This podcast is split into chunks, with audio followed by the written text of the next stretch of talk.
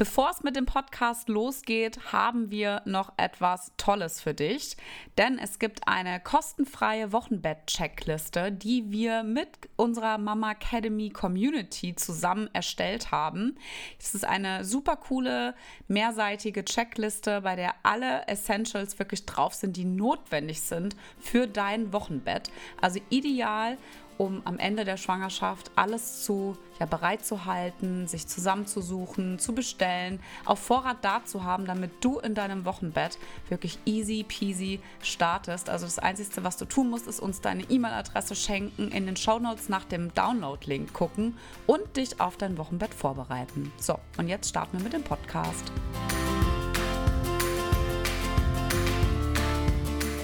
Hallo und herzlich willkommen beim Mama Academy Podcast, deinem Podcast für ein ganzheitlich gesundes und erfülltes Mama-Leben.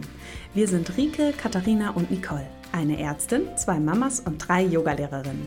Zusammen möchten wir dich mit unserem Wissen aus dem Bereich Medizin, Yoga, Coaching und Ernährung bei der größten Transformation deines Lebens unterstützen. Als Mamas und Frauen ist es unser Herzensprojekt, dich in deine volle Kraft zu bringen.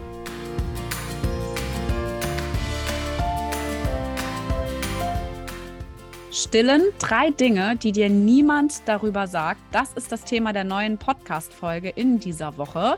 Das Thema Stillen ist ja per se sowieso schon sehr, sehr persönlich. Es gibt Frauen, die möchten stillen, können aber nicht. Ähm, Frauen, die kurz stillen, welche, die lang stillen, manche, die gar nicht stillen, die die Flasche geben, andere, die es nicht können, die nicht wollen. Also es gibt so viele Unterschiede.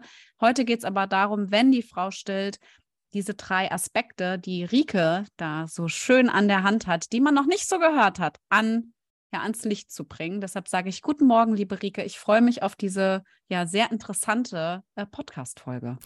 Guten Morgen.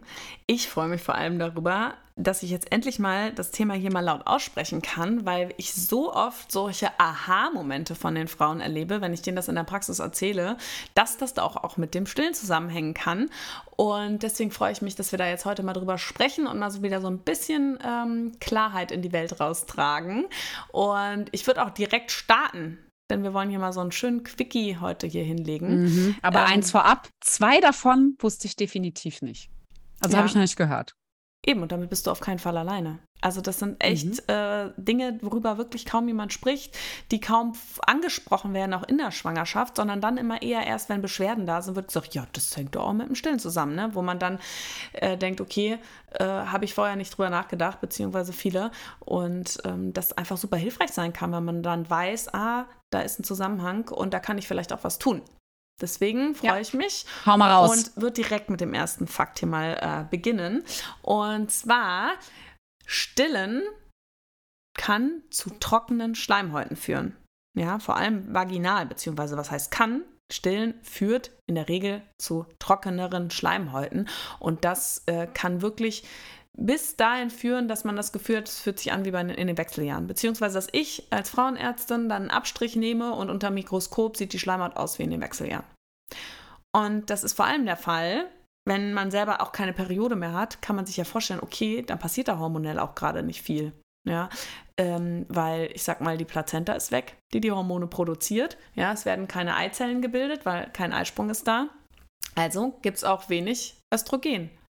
Und deswegen kommt es dazu, dass die Schleimhaut einfach ähm, austrocknen kann, beziehungsweise das passiert ja, weil die Schleimhaut ganz dünn wird und diese Schleimhautzellen keinen Schleim mehr produzieren können.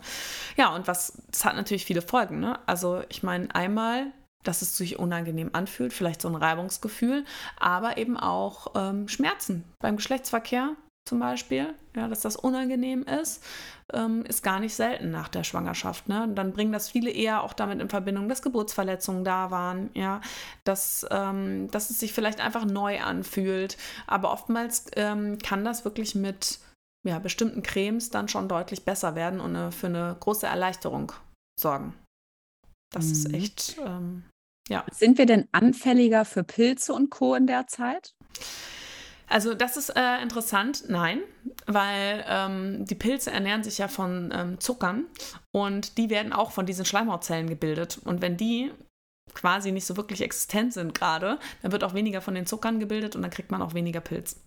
Aber das Ganze fängt ja nicht sofort an, das muss man auch nochmal wissen, ähm, denn nach der Schwangerschaft haben wir ja erstmal viel Hormon. Und das heißt, da sind ja auch erstmal die Schleimhautzellen, das ist ja alles gut, da ist ja auch viel Schleim gebildet äh, worden oder wird gebildet.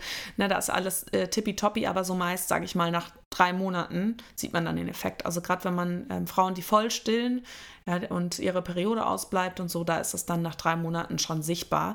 Und bis, bis dahin ist das immer noch, ja, wird so, sozusagen von den Reserven ähm, geschöpft. Und dann ähm, ja, wird das irgendwann so spürbarer. Ne?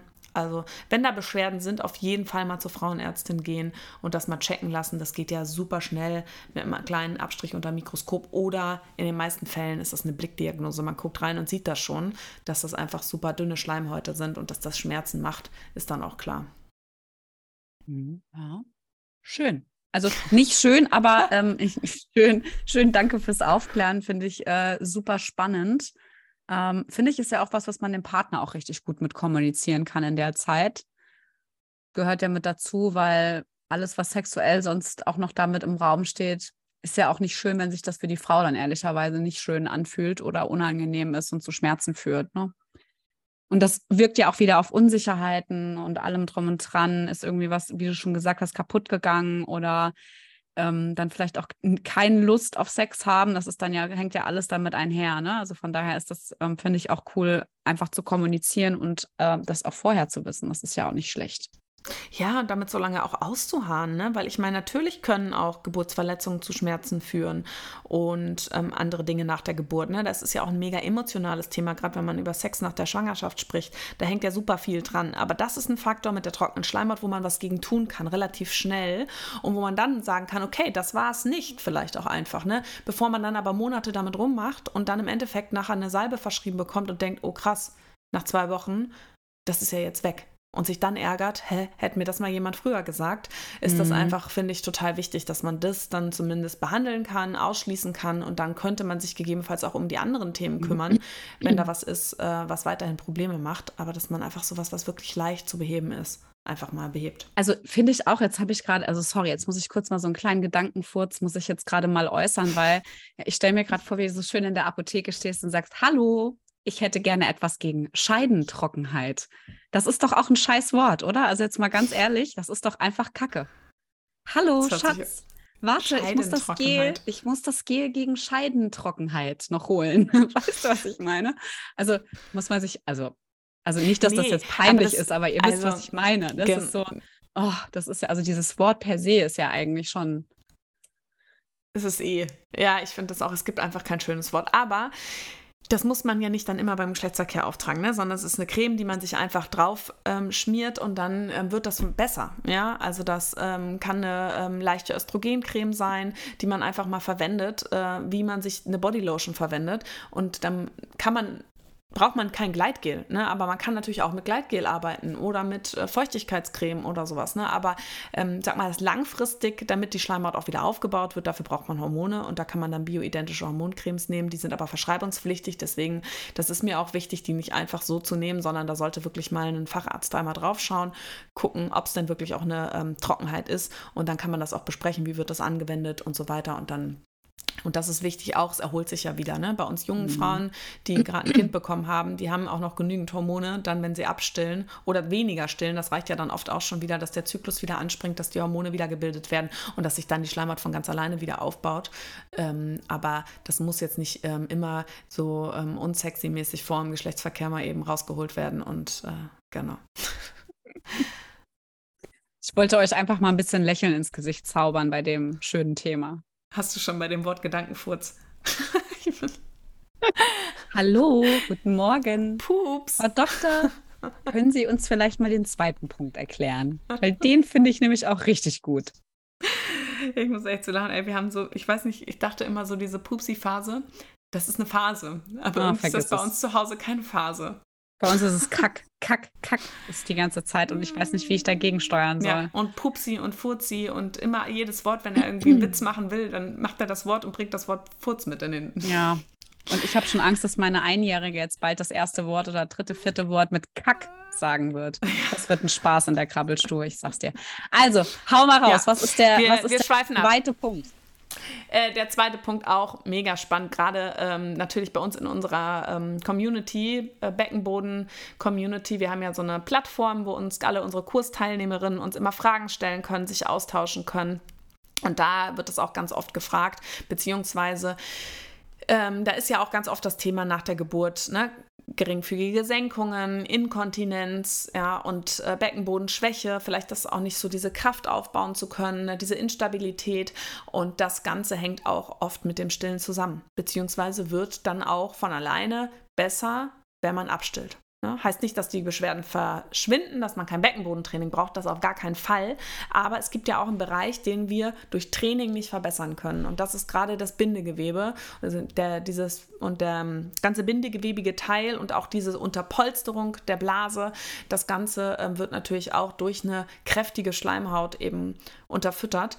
Und dafür brauchen wir auch wieder die Hormone. Das hatte ich ja eben schon erklärt. Und dann ist es aber auch so, dass die ähm, Muskelaktivität ja, auch deutlich verbessert wird. Wir wissen ja auch, da gibt es, ähm, habe ich gerade überlegt, haben wir dazu mal eine Folge gemacht, Sport und Zyklus?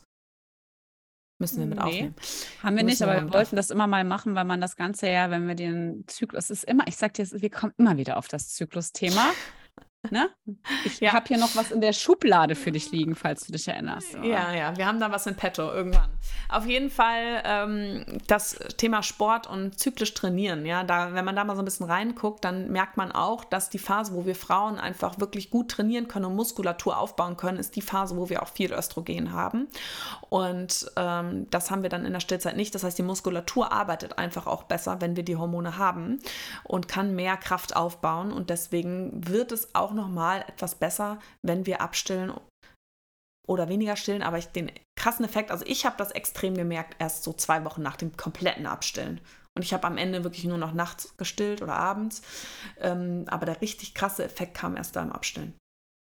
Deshalb finde ich, ist es ja, ähm, das sage ich auch immer bei mir, ich habe ja auch immer noch eine Rektusdiastase und das hat äh, nichts mit dem falschen Training zu tun, sondern das mache ich ja Gott sei Dank. Es liegt am Stillen. Und ich weiß, sobald ich die abgestillt habe, wird das auch viel, viel schneller wieder weg sein. Komplett. Ja, es das ist schon krass. Also ich finde auch, das Körpergefühl ist einfach komplett anders mhm. dann. Ne? Ist nicht mehr so ähm, weich. Nee, genau. du, war, immer, so du stillst ja gerade das zweite Mal, das heißt, du weißt das. Und ich war auch viel entspannter beim zweiten. Mhm. Und ich würde auch niemanden jetzt animieren, aus irgendwelchen Gründen abzustillen, ja, weil das Ganze, ähm, du machst es nicht schlechter, wenn du länger stellst, du musst nur mehr Geduld haben.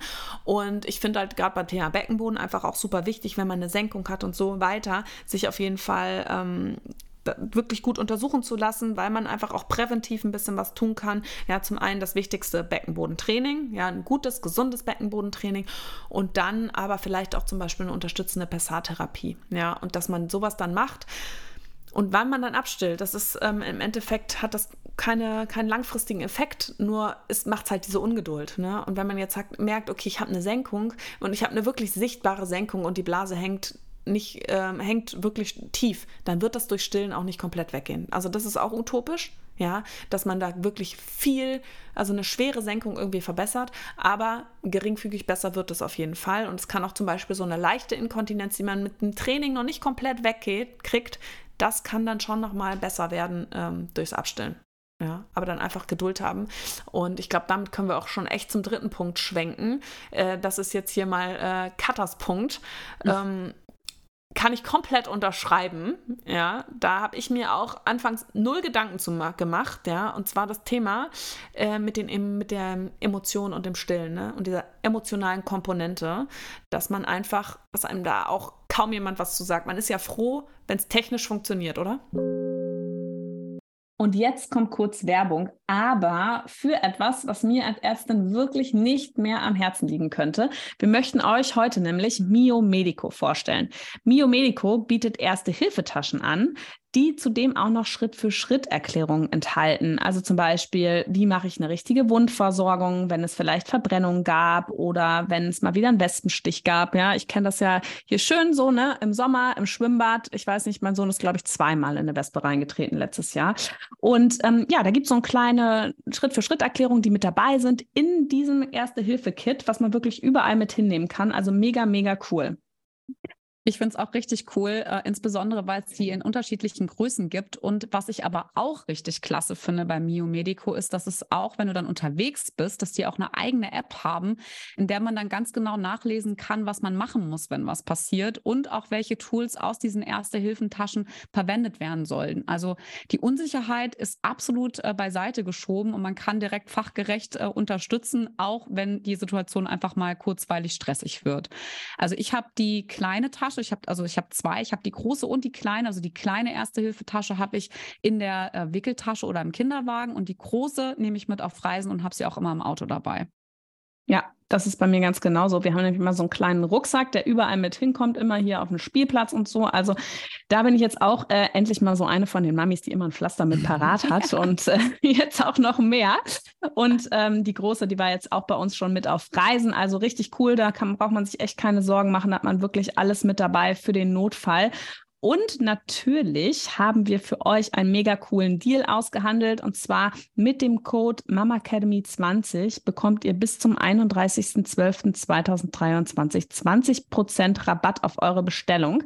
Dafür geht ihr einfach auf www.miomedico.de und alle Infos dazu findet ihr natürlich auch nochmal unten in den Show Notes. Und jetzt geht's weiter mit dem Podcast. Ja, also ich finde, also ich, ich finde alleine dieses ganze also stillen betrachtet, das ist ja, also das ist ja eine krasse Nummer, ne? Also ich meine, du fängst an zu stillen. Das heißt, du bringst erstmal dein Baby auf die Welt. Dann kriegst du da so ein Bündel in die Arme gedrückt, sollst es an deine Brustwarzen ranbringen, musst gucken, dass die Lage richtig stimmt, dass die Position, der Winkel vom Mund, weißt du, ich meine, das ist ja auch eine Technik für sich. Dann hast du, dann tun dir unfassbar scheiße die Brustwarzen weh. Dann bluten die. Dann musst du irgendwelche Hütchen benutzen dann hast du die, weißt du, dann ist es ja so, Stillen ist ja so ein schönes Gefühl. Und am Anfang denkst du ja, Alter, wollt ihr mich eigentlich verarschen? Das tut so scheiße weh. Ja, genau, richtig. Du hast, also erstens mal ist das ja, also was da passiert rein körperlich, was ja, also, und ich finde beim zweiten Mal war das ja wesentlich einfacher, weil ich wusste, was da kommt und wie sich das anfühlt und auf was ich achten muss, ja, aber also das dann auch emotional am Anfang, ja auch wenn du selber denkst, dass deine Mutti, deine Schwester oder wer auch immer bei dir ist am Anfang, dass das überhaupt nichts Schlimmes ist, dass die Menschen um dich herum sind, merkst du das erst Stunden später, was für eine emotionale Belastung das eigentlich war, insbesondere im Wochenbett, ja, dass der Körper danach komplett durchknallt, ja. Dann gibt es Kinder, also später, also ich, ich, ich spinne jetzt einfach mal weiter rum, ja. Dann, wenn das dann halt alles so wirklich richtig klappt und so und dann läuft das und das ist auch alles super, du kannst vielleicht nachts dann auch einfach weiter schlafen, weil du einfach nur noch das T-Shirt hochziehst und dieses kleine Etwas einfach nur zu dir irgendwie rankommt. Bei uns ist es mittlerweile nachts dieses, ja, dann weiß ich schon Bescheid, jetzt geht's los. Ne? Aber das Ding ist, dann fängt die Beikostzeit an. Dann bist du verwirrt, soll ich jetzt das ersetzen? Soll ich das beikostmäßig, wie es ja das Wort eigentlich schon sagt, weitermachen? Dann wird dir vom Außen suggeriert, nein, du darfst ja nicht so lange stillen. Nein, du kannst ja nicht ins Fitnessstudio. Nein, du kannst nicht übernachten. Nein, du wirst nie wieder alleine sein. Nein, du hast keinen äh, Sex mehr. Nein, das ist unsexy. Nein, das Kind muss irgendwie in einem anderen Zimmer schlafen. Weißt du, also da ist so viel Wirrwarr. Genauso draußen stillen. Hängst du dir eine Decke über den Kopf, ja? Eine Decke über den Kopf, verkrümelst du dich in das hinterste Licht, setzt du dich in den Busch, damit ja keiner deine Brustwarzen sieht. Ne? Also da, ich finde, da ist so viel Gezeder drin und das ist auch einfach, weißt ich kenne auch Mamas, die wollten stillen, bei denen ging es nicht. Dann gab es welche, die konnten nur noch auf einer Seite stillen. Es gab Mamas, die haben nur noch im Dunkeln gestillt, weil das Kind im Tageslicht die, die, haben sich ablenken lassen. Die mussten in ihrer Wohnung, mussten die sich in einen dunklen Raum setzen, weil sie sonst ihr Kind an einer Brust hatten nicht mehr weiterstellen können. Weißt du, also das ist so, ich finde, dass du kannst dieses Fass so, so groß spinnen. Und wenn du das alles dann irgendwie überstanden hast und es dir auch irgendwann scheißegal ist und vielleicht die halbe Stadt auf jeder Bank, die du vielleicht mitgenommen hast, alle drei Meter deine Brüste gesehen hat und du vielleicht auch mal in den Disput gegangen bist mit einem alten Mann, der dich dann fragt, können Sie das nicht zu Hause machen? Vielleicht irgendwann dir wirklich einfach shit egal ist. Mir ist das passiert übrigens, deshalb bin ich da so aufgebracht. ich habe echt gedacht, ich falle vom Glauben damals bei meinem Großen. Hast ja. du was gesagt? Ja, natürlich. Ich habe gemeint, dann gehen Sie doch bitte nach Hause. Ja, also der hat sich die Seele aus dem Leib geschrien, hat überhaupt gar keine andere Wahl. Also das, ich hätte mich auch auf den Fußboden Der hat gesetzt. dich angeschrien? Ja, ja, der hat, ja, ja, ja, ja. Und ähm, Oh, krass. also kein Ich habe Scherz. wieder gar nichts gesagt und Doch, mich weil ich das aufgeregt. einfach unfassbar, also es, Ich kann das dann nicht. Ja, aber Mir das fällt doch in, nichts Aber ein. in dem Moment hättest du was gesagt, weil das war, also das hättest du auf jeden Fall geschafft in dem Moment, weil das war so absurd und so, und da, da packst du ja auch die Löwenmutter aus. Und weißt du, das Ganze geht dann ja weiter. Dann stillst du, dann hast du vielleicht für dich halt auch irgendwie was, also ja, einen Weg gefunden. Dann gibt es ja auch das Ding, das Kind stillt sich vielleicht von alleine ab. Vielleicht bist du noch gar nicht bereit dazu. Ja, vielleicht willst du aber gar nicht mehr. Das Kind will noch. Dann, weißt du, also bei uns ist es ja auch so, und jetzt mal hier, also ihr seht, es ist emotional alles offen. Jede Situation ist anders beim Thema Stillen. Man darf aber nicht vergessen, was für eine Belastung das vielleicht manchmal auch ist. Weil es gibt Frauen, die machen sich da extrem Gedanken drüber, insbesondere wenn es erste Kind ist, weil sie sich auch reinquatschen lassen. Ja, bei uns ist es mittlerweile so, ähm, die Kleine ist ja jetzt ein Jahr alt geworden. Ähm, ich habe das Gefühl, ich still sie noch, bis sie drei oder vier ist. Ich habe da gar keinen Bock drauf, äh, sag ich auch so. Also mich nervt das hier und da. Ich weiß aber, dass sie, und das fand ich ganz spannend beim Kinderarzt, hatten eine U-Untersuchung, sie ist ja extrem weit, ja. Ich meine, die läuft ja auch schon seit Wochen. Die, die ist ja, also wenn ich die im ersten Kind vergleiche, sind da Welten dazwischen. Also das, was sie macht, da ist sie ihrem Bruder vier, fünf Monate teilweise quasi schon gefühlt irgendwie voraus. Dass sogar meine Kinderärztin gesagt hat, dass dadurch, dass sie so weit ist, dass sie halt sich die Nähe eher darüber noch holt, um sich selber halt auch noch zu regulieren, rein emotional, ja, und körperlich. Und das fand ich eigentlich total schön, das auch von meiner Kinderärztin so zu hören, weil mich das auch wieder so ein Stück weit so selber abgeholt hat, wo ich denke, okay, dann ist es jetzt so, das ist sogar so, dass mein Mann jetzt gerade die ganze Zeit noch sagt, es ist doch bald irgendwann rum, aber wenn sie das jetzt noch braucht, ist es doch einfach vollkommen okay. Das ist eigentlich schön, obwohl mich nachts nervt mich das, weißt du? Also nachts muss ich sagen, habe ich jetzt in den letzten Tagen immer mal wieder Mhm. gesagt, nein, jetzt ist alle. Weil Schnuller nicht, Flasche nicht, also das ist, aber ich bin auch unfassbar müde. Ich meine, wir haben auch ein paar harte Tage jetzt hinter uns und so. Weißt du ja, ähm, mit dem ganzen To-Do und dem Workload und so, ich müsste einfach mal so eine Nacht für mich einfach mal schlafen, das wäre schön. Ja. So, jetzt habe ich hier ein paar Minuten einen rausgehauen. Also man könnte Mhm. darüber drei Stunden sprechen. So, den. Ich finde ja, der, die erste emotionale Belastung kommt ja eigentlich dann schon meistens im Krankenhaus, Oh wenn dir Gott. dann noch gesagt wird, ja, deine Milch reicht nicht aus. Das wird nicht satt, wir müssen zufüttern. Was ja überhaupt nicht schlimm ist. Ja, ich habe da auch gesagt, komm, mir egal, füttert ihn zu. Äh, kommt jetzt halt noch nicht, es wird ja kommen, der Milcheinschuss kommt noch. Aber es belastet so viele Frauen. Ich habe es auch meine, ähm, bei uns in der Familie kam dann auch, ähm, gab es gerade ein Baby und dann kam auch die ähm, Nachricht, ja, und die haben das jetzt gesagt und sollen wir das machen mit dem Zufüttern. Und ich finde, das ist so ein Druck, der da auf der Mutter ähm, hängt. Ne? Schon das erste Mal ausgesprochen, das reicht nicht aus.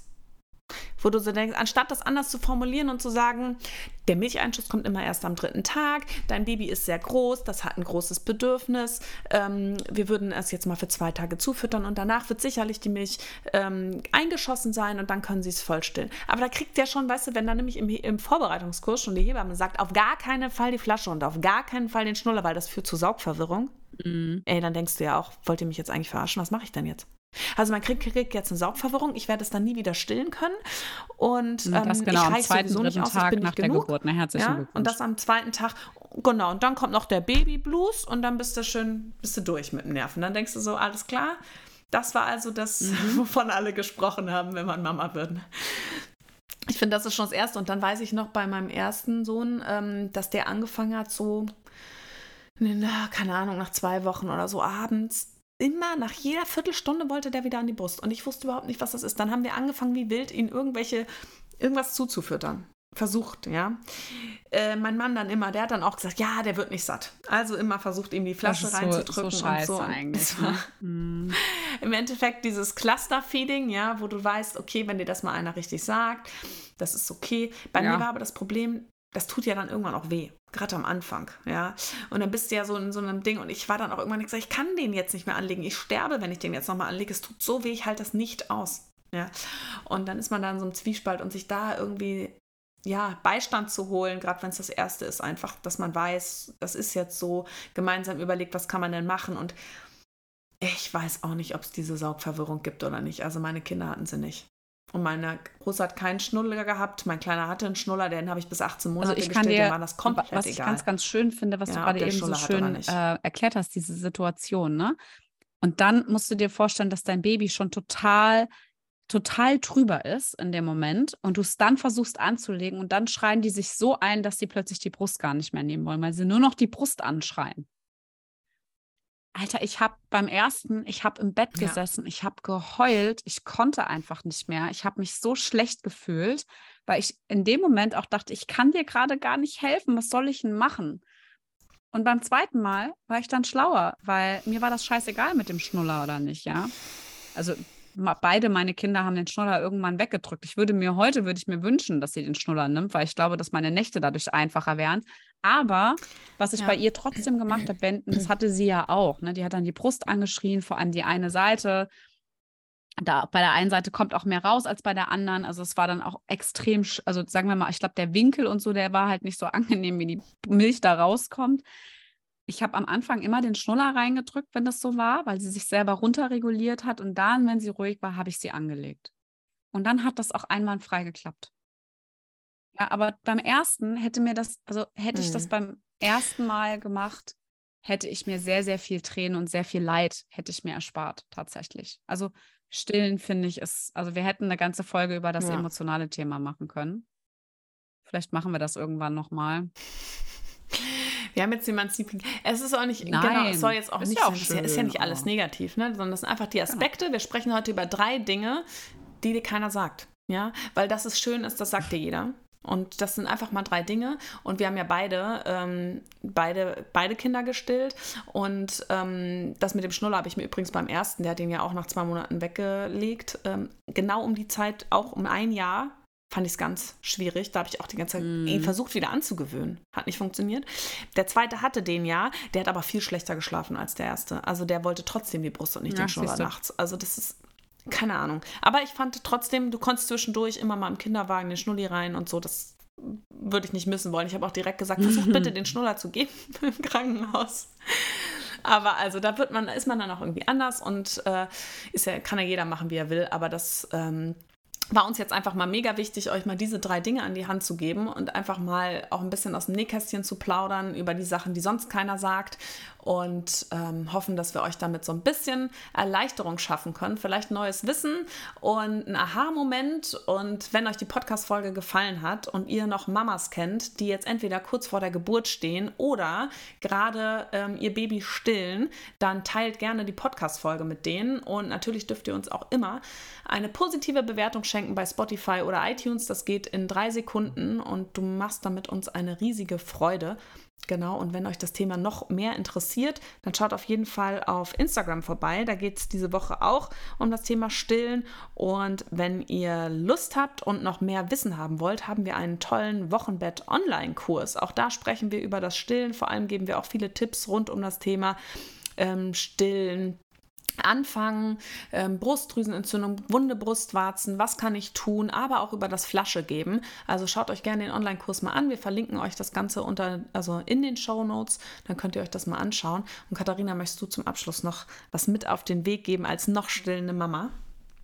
Also ich glaube manchmal, also egal wie auch immer, und meine, das sagen wir auch immer, egal wie man sein Kind ernährt, mit Flasche, mit Stillen, mit einem Misch oder einem vorzeitigen Abstillen etc. Ich finde, man darf da einfach auch auf seinen Körper hören ähm, und selbst, also ich, ich finde auch dieses, dieser Abstillmoment, das ist für viele Frauen auch wirklich sehr, sehr schwer ich glaube, abschließend, was ganz, ganz wichtig ist, ist, Stillen muss nicht immer schön sein. Ja, wir müssen es auch nicht, was wir es im Außen dann suggeriert bekommen, dass es einfach dazugehört, dass wir, dass wir uns selber so emotional aufladen und annehmen, dass, auch wenn es aus irgendwelchen Gründen nicht klappt und man einfach keine Lust mehr hat, dass es einfach vollkommen okay ist.